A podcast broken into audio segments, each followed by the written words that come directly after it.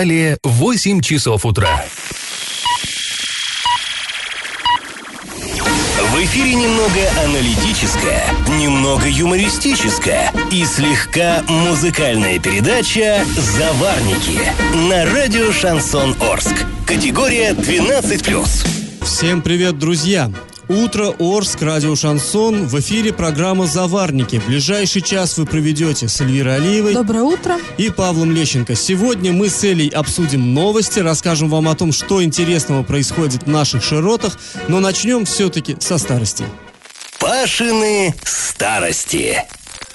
Предлагаем вам заглянуть э, в год 1941. Ну, когда мы говорим 1941, уже понятно, о чем будет идти речь. Конечно, это начало Великой Отечественной войны. Для нашего города она оказалась, ну, совершенно особой. Для, для всего народа, конечно, она была э, особым временем. Но Орск, именно во время Великой Отечественной, в Орск прибыло несколько эвакуированных предприятий, и Орск увеличился в разы буквально.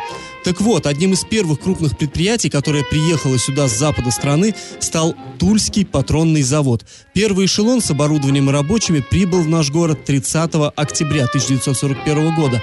Но еще когда люди и оборудование были в пути, местные власти уже начинали спешно готовиться к встрече. Ну, тогда, конечно, речь не шла там о торжественной встрече с красными ковровыми дорожками, духовыми оркестрами, ленточками и прочим. Нет, нужно было срочно, срочно, срочно готовить жилье для людей. Орск-то был городом небольшим, размещать людей особо было негде, поэтому срочно надо было строиться а, ну, строить и, собственно, жилые бараки и какие-никакие объекты инфраструктуры. И поскольку патронный завод, ну, теперь, как вы, наверное, все знаете прекрасно, мы его называем Орским механическим. Орский механический завод к нам из Тулы, по сути, прибыл. Так вот, поскольку этот завод было решено разместить на базе недостроенного и законсервированного а, локомотивного завода, горсовет распорядился, цитата, «отвести управлению Треста Юж-Урал-Тяжстрой участок земли под строительство 27 жилых бараков, двух столовых, столовых и бани в поселке Локомотив на правом берегу реки Елшанки. Конец цитаты. Ну вот если прикинем по карте правый берег реки Елшанки, где это? Ну, очевидно, это где-то сейчас находится вот улица Карельская, Воснецова, там. А когда прибыли на место работники эвакуированных предприятий, в том числе и Тульского патронного завода, а, буквально сутками пропадали на площадках. Они устанавливали оборудование, чтобы как можно скорее его запустить и начать выдавать необходимую стране и фронту продукцию. Ну, им просто не хватало ни сил, ни времени заниматься собственными детьми. И вот эти заботы, по крайней мере, значительную часть, взяло на себя государство. Еще одна цитата из документа, хранящегося в Орском городском архиве. Вследствие прибытия в Орск рабочих заводов исполнительный комитет решает открыть в детских яслях ТЭЦ 40 круглосуточных мест. Для обслуживания увеличить штат, штат яслей на одну медсестру, 4 воспитательницы, 6 нянь, одну прачку и одну посудницу. Конец цитаты. Вот таких, кстати, а, решений принималось, они массово принимались, потому что детей надо было куда-то девать, круглосуточные ясли, да, действительно, все это было. Но разговор о том, как Орск принимал людей, эвакуированных к нам с запада страны, мы продолжим чуточку позже, а пока традиционный исторический конкурс. Известно, что очень многие орские крупные предприятия во время войны были эвакуированы в наш город запада СССР. Например, мехзавод, как мы уже говорили, из Тулы, ЮМС из Краматорска. Скажите, откуда в Орск прибыл завод строительных машин, или, как его часто называют, строймаш? Варианты 1 из Ленинграда, 2 из Кольчугина, 3 из Таганрога. Ответ присылайте нам на номер 8 903 390 40 40 в соцсети «Одноклассники» группы «Радио Шансон Ворске» или в соцсети ВКонтакте в группу «Радио Шансон Орск» 102.0 FM. Галопом по Азиям Европам!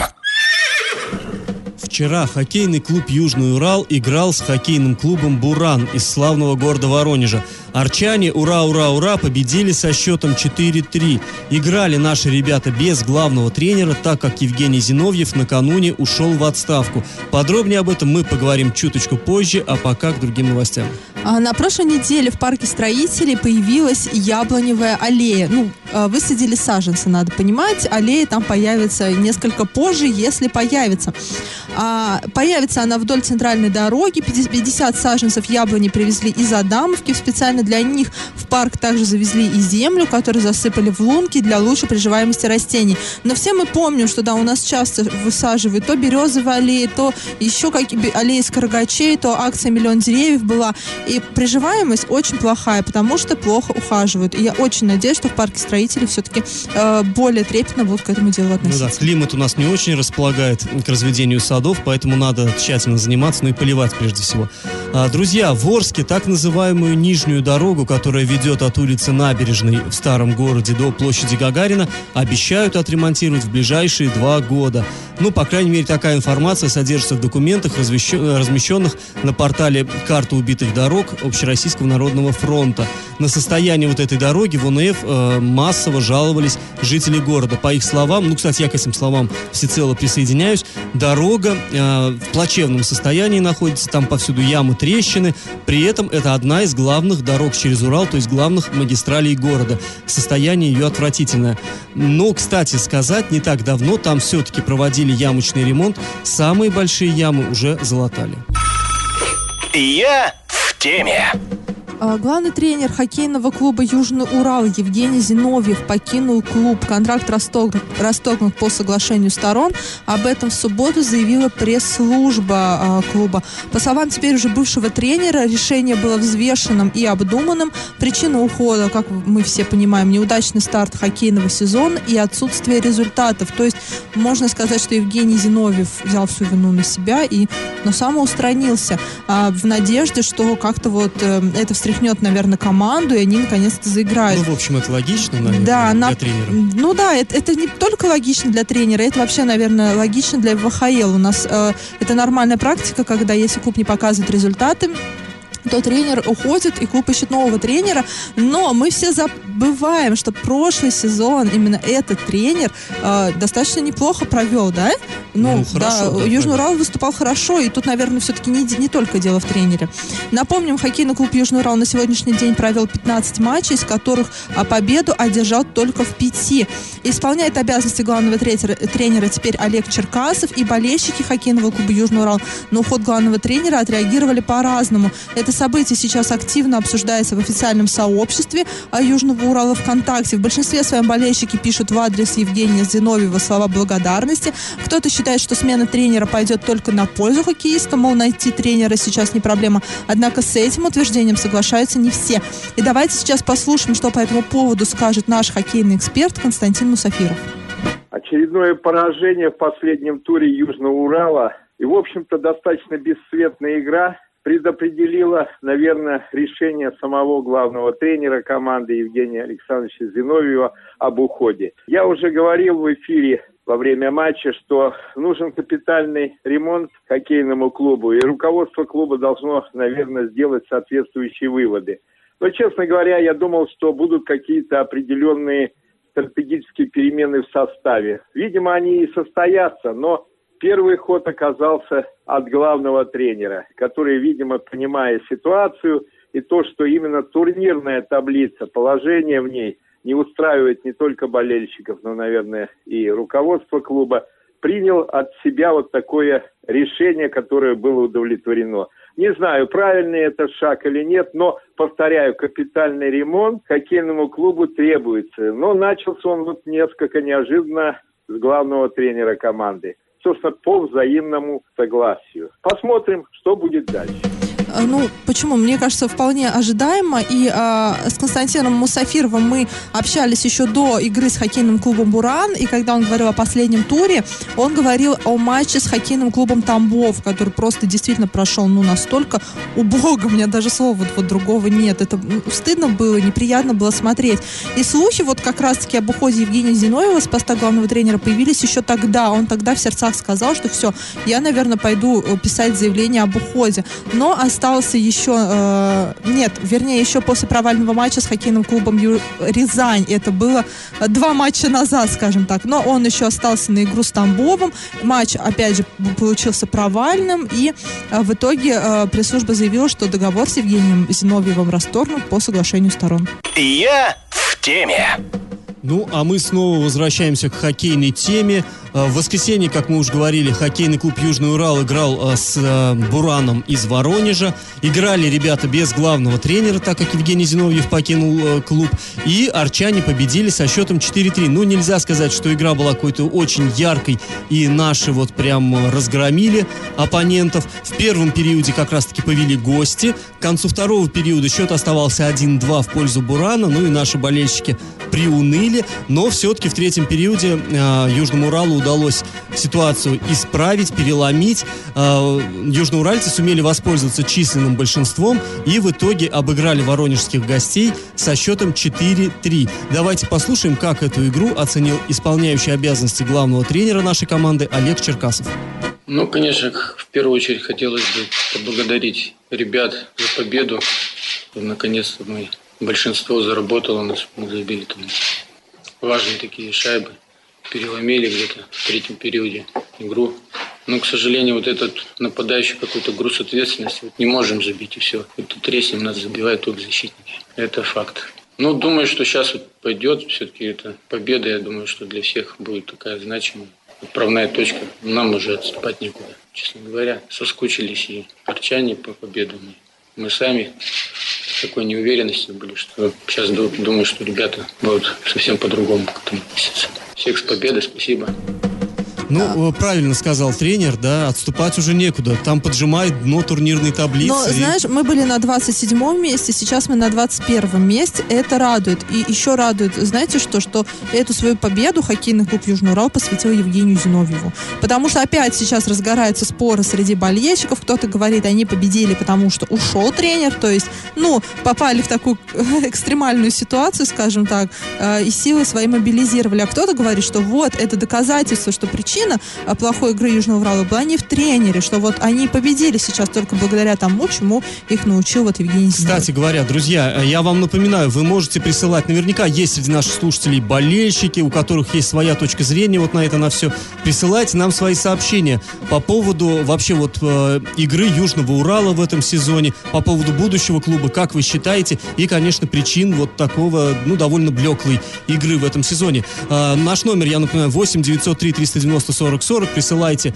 и на телефон, э, и смс присылайте, и в мессенджерах э, сообщения. Присылайте в социальных сетях. Кстати говоря, будем рады, если вы э, про другие виды спорта тоже скажете. Я вам напоминаю, наши блистательно обыграли Турцию сегодня ночью. Есть о чем поговорить. Ну и вчера Федор Емельяненко размазал по клетке так называемого американского гангстера. Спортивных новостей тьма. Поэтому пишите, делитесь с нами, будем рады. Ну а пока я вам напомню, следующий матч южноуральцы проведут на выезде против хоккейного клуба «Горняк». Игра состоится 20 октября. Пашины старости. А, предлагаем снова вернуться в год 1941. В начале этой программы мы уже рассказали, как сюда в Орск присылали и эвакуировали рабочих с их семьями. Но ведь не только их. Иногда сюда попадались дети без взрослых. Ну, ситуация какая? Может быть, помните книжку Васек Трубачев и его товарищи? Вот в моем пионерском детстве я очень эту книжку любил, и э, там вот как раз такая ситуация описана. То есть перед войной дети отправляются отдыхать куда-нибудь на юг в пионерлагерь, ну, разумеется, там с пионервожатыми, без родителей. И там их застает война, и детей срочно эвакуируют в тыл. И уже не туда, где они жили с родителями, а в, ну, глубоко в тыл, вот, допустим, к нам сюда на Урал. И э, получается, что родители там, дети здесь, ну, на самом деле, вдуматься страшное дело. Так вот, такой детский пионерский отряд, эвакуированный пионерлагерь, занесло и в наш Орск. Разместили его в санатории, который тогда находился на станции Ущелье. Ну, это место, я думаю, вы большинство э, знаете. Э, цитата. Вследствие того, что в эваку... эвакуированном э, пионерском лагере Нарком Чермета, расположенном в детском санатории за 10 километров от селения, имеется 90 человек детей школьного возраста, исполнительный комитет решает один разрешить Гурано открыть неполную среднюю школу в детском санатории. Два обязать заведующего ГРАНО укомплектовать школу педагогическими кадрами и с 3 октября начать учебу в данной школе. 3. Обязать дирекцию металлургического комбината организовать интернат для учащихся 9, 10 и 11 классов в количестве 14 человек в поселке Акермановка. Конец цитаты. Но сейчас даже, согласитесь, про это как-то, ну, страшно подумать, каково приходилось детям, которые просто оказались в чужом городе, вдали от родных мест, от э, родных людей, без родителей. Ну а уж что родители тогда чувствовали, их дети где-то вот пропадают, это просто страшно представить себе. Ну что тут скажешь, это была война, и кругом было очень много горя. И, наверное, нам с вами стоит почаще вспоминать о том, что тогда пережили наши с вами бабушки, дедушки. Э, это нельзя такие вещи забывать. Ну, а мы напоминаем про конкурс. Скажите, откуда в Орск был эвакуирован завод строительных машин или «Строймаш»? Варианты. Один из Ленинграда, два из Кольчугина, три из Таганрога. Ответ присылайте на номер 8 903 390 40 40 в соцсети «Одноклассники» в группу «Радио Шансон Ворске» или в соцсети ВКонтакте в группу «Радио Шансон Орск» 102.0 FM. Галопом по Азиям Европам! В некоторых районах Оренбургской области накануне выпал снег. В частности, э, видели это жители Ясного. Фотографиями они очень обильно делились в соцсетях. И напомню, как раз вчера был Покров день. То есть есть народные приметы. Если на Покров выпал снег, это ну не только как бы э, обещает какие-то удачи многочисленные, но и значит, что зима совсем скоро уже снег ляжет по-настоящему. Зима уже близко. В Орске, кстати, в пятницу был град. Но вот на этот счет а Паша спорил, нету. что это был снег. Мне, мне хотелось верить, что это снег. Я уже жду зиму. А, ну, кстати, вот на этой неделе, говорят синоптики, по области сильно похолодает. По утрам будет от минус 3 до плюс 1 градуса Цельсия, днем плюс 5, плюс 8. И, кстати, сейчас холодно. Сегодня утром очень холодно. Было уже прям, прям поздняя осень, как будто бы. И тут к теме снега еще одна новость, уже приятная. Оренбург уже начал готовиться к Новому году. Кстати, до главного праздника страны осталось всего 77 дней. Вы только вдумайтесь, 77. И администрация Южного округа Оренбурга для празднования Нового года закупила а, более трех тысяч срубленных сосен. Супа, сумма этой муниципальной закупки составила 400 тысяч рублей. Аукцион еще был а, разыгран летом, его уже а, поставщика уже определили. И вот э, это стало общество с ограниченной ответственностью «Горизонт». Она единственная приняла участие в конкурсе. И по э, вот этой сумме стоимость одной елки а, будет стоить стоит всего 125 рублей. И как это понимать? В редакцию портала «Урал-56» попали документы с повесткой очередного заседания Оренбургского городского совета, которое а, пройдет 30 октября. А в них указан порядок проведения конкурса по избранию нового главы города. Напомним, Орс... Э, Орск, нет, не Орск, Оренбург. Оренбург сейчас остался без главы города. Глава. Э, его уволили, он находится сейчас в СИЗО. Его подозревают в получении взяток. Там очень, очень громкое, запутанное дело дело, которое с каждой недели просто обрастает новыми-новыми э, подробностями, удивительными и кажущимися необычными порой. А, так вот, э, хочется сказать, что помните, вот мы уже обсуждали, что оппозиция, оппозиция законодательного собрания выступила с инициативой о проведении прямых выборов э, глав городов. И э, и оппозиция, которая сейчас сидит в горсовете Оренбурга, она хотела уже вот эти выборы а, провести вот в таком плане. Напрямую. То есть, да, напрямую, чтобы народ избрал а, главу города. И мотивация, в принципе, мне понятна одно дело, когда избирает народ, и глава города а, обязан народу и отчитывается перед народом, а совсем другое, когда вот какая-то определенная группа лиц из горсовета, там еще и, и, и, и прочее, и он боится их и отчитывается перед ними. Ему, в принципе, все равно, что там думают люди, его же назначили другие люди. Так вот, э, и вроде как бы даже председатель горсовета Ольга Березнева, она вроде даже не против прямых выборов, но не сейчас. Сейчас Оренбургу срочно нужен глава, поэтому нет, на такую авантюру никто не пойдет. И вот поэтому 30 октября будет объявлен конкурс, 11 ноября уже начнется прием заявок от кандидатов, 22 ноября этот прием заявок закончится, и 10 декабря пройдет сам конкурс по выбору э, двух кандидатов на должность главы города Оренбурга. Петербурга. И затем начнется вот битва между этими двумя кандидатами. Они должны будут представить свой план по развитию города, такую, знаете, своеобразную дипломную работу защитить. Ну, мы и... это уже проходили, я имею в виду Да, мы уже да, в Орске это про... уже да, проходил, да, да. Арапова именно так Да, да, да, именно так. И потом состоится тайное голосование депутатов Горсовета. И кандидат, который наберет большинство в этом голосовании, и станет главой города. А пока, э, ну, неизвестно, когда точно именно состоится именно э, вот это вот заседание, но в 2015 прошлом году, когда выбирали а, главу города Оренбурга Евгения Арапова, горсовет прошел ровно через неделю после заседания вот, вот этой вот самой комиссии по избранию главы сейчас города. можно под лозунгом в Новый год с новым главой. Э, Очи- ну, очевидно, все-таки. очи- Да, скорее всего, скорее всего, я больше чем уверена, главу города изберут до Нового года. Все-таки именно Юрий Берг инициировал э, увольнение Евгения Арапова именно с той целью, чтобы побыстрее избрать нового главу, чтобы город в зиму не ушел без, э, без предводителя. И в Орске, тоже напомню, Одинцова выбирали 26 декабря, то есть прям вот в канун, в канун. Ну, что тут сказать. Желаем оренбуржцам обзавестись достойным главой города. И как это понимать?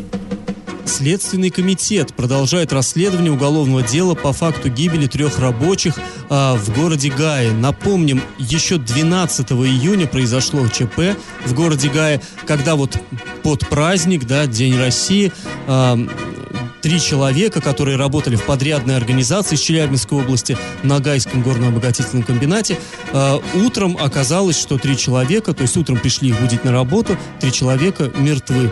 А, в чем дело? Сначала Следственный комитет сообщал, что смерть могла наступить, цитата, в результате токсического воздействия промышленным токсическим веществом. Это была информация на официальном сайте Следственного комитета, вот она была, все, скриншоты остались до сих пор. Google На- все помнит. Google все помнит, да. Но буквально через несколько часов информация изменилась на другую формулировку. В результате токсического воздействия яда неизвестной этиологии. То есть, ну, уже совершенно другой калинкор. То есть, уже это не промышленное вещество, да, а может быть какое-то совершенно другое. И может Но- быть даже не на работе, а так вот уже во вне ну, как- работы, как да, бы что-то да, где-то да. отравились. И здесь получается самое, что удивительное, до сих пор не поставлена точка, до сих пор не ясно, чем же эти люди отравились. Прошло более четырех месяцев. Ну, наверное, уже ясно, чем они отравились, но почему-то информация не распространяется. Что интересно, семьи вот этих молодых а, людей, они абсолютно не идут на контакт. А там действительно молодые люди, э, было 24, 28 и 29 Да, лет. да, там, там семьи, там маленькие дети, там молодые жены. Никто не идет на контакт с журналистами, вообще неизвестно, да что же там произошло. Действительно, на предприятии они отравились, уже после работы. И если это было после работы, а почему бы не сказать, да, вот там, я не знаю, пошли туда-то, там-то сделали то-то, поэтому они отравились и, и вот умерли. И это, кстати, не единственное дело, к которому есть вопрос. У нас есть убийство Дениса Чернова, его маленького сына, которое произошло зимой. И до сих пор тишина, ни обвиняемых, ни подозреваемых. Ничего, Следственный комитет молчит. У нас есть Валерий Андреев уже просто мхом поросло делает, тоже тишина. Ну, Валерия Андреева, да, там еще надо поймать, допустим, там с Денисом Черновым хотя бы сложно, надо опять-таки как-то до- дорасследовать, непонятно до сих пор. Да, но там Следственный комитет России э, По, по крайней мере, там, да. понимаешь, там нет вопросов по причине вот, э, да, смерти. Смерти, а, а почему, здесь да. как-то удивительно, то есть 4 месяца разбираются и все никак не разберутся. И это и ладно, если просто не разберутся, такое ощущение, что ну не хотят говорить, но это действительно вызывает много вопросов. Может быть, и, и, и мы додумываем, может быть, это не так, но из-за из постоянного молчания сначала это дело было резонансным. Следственный комитет моментально выпустил пресс-релизы, да, вот с да. тем самой формулировкой, что отравились ядом промышленного производства. А сейчас вдруг тишина. Ну, хотя бы сообщали бы свои дежурные фразочки, да, там, следствие ведется, экспертиза проводится. Нет. И эту информацию приходится неделями просто выбивать из Следственного комитета. Вот ну, так. в любом случае, мы за этим делом следим и надеемся, что все-таки ясность какую-то внесут. Новость дна. В городе Оренбурге произошел необычный такой неприятный случай. 13 октября по городу проезжал э, свадебный кортеж, который возглавлял здоровенный такой черный Гелендваген. И вот попало в сеть видео, снимают, как из этого Гелендвагена высовывается рука с пистолетом и палит в воздух. Э, ну, до этого в таких вот э, отмечались южные регионы нашей страны, как-то Оренбург пока не фигурировал. И вот тоже, так сказать, присоединился к этому странному флешмобу. Ну, на самом деле, мы все понимаем, что запрещено, категорически запрещено. В городе понятно, что пистолет ведь, очевидно, э, травматический, не боевой, но, тем не менее, это огнестрельное оружие, используя в городе вот так вот, просто палить в воздух, э, категорически запрещено. Надо Тем более, как-то что... эмоции свои по-другому. Да, лучше бы бибикнул. Это было бы как бы более традиционно. А, так вот, и тут же пришло, пришла информация про другой дорогой автомобиль и огнестрельное оружие опять-таки. А, по данным АИФ Оренбург. На парковке у одного из торговых центров города обнаружен пустой автомобиль «Кадиллак», э, на котором следы от пуль и сорвана э, ручка дверцы со стороны водителя. Самого водителя при этом нет. И, как нам сообщили в полиции, в настоящее время проводятся проверки по обоим вышеназванным случаям. Раздача лещей. В начале сегодняшней программы мы спрашивали, откуда в Орск был эвакуирован завод строительных машин. А, вот нам пишут из Ленинграда. Нет, друзья, из Ленинграда в Орск прибыл завод подъемно-транспортного оборудования. Из города Кольчугина тоже приехал завод, но завод по обработке цветных металлов. А, многие наверное, помнят э, такой знаменитый орский, э, орское предприятие. А вот из Таганрога к нам приехал действительно завод строительных машин, известный всем нам как «Строймаш». То есть правильный ответ – 3. Да, и всем спасибо за смс, но, к сожалению, ни- сегодня никто не угадал. Да, ну, видимо, просто понедельник, народ не проснулся. Что ж, проснемся завтра, и завтра прям угадаем. Угадаем сразу все и много. Мы с вами сегодня прощаемся. Этот час вы провели с Эльвирой Алиевой. Павлом Лещенком. Пока, до завтра.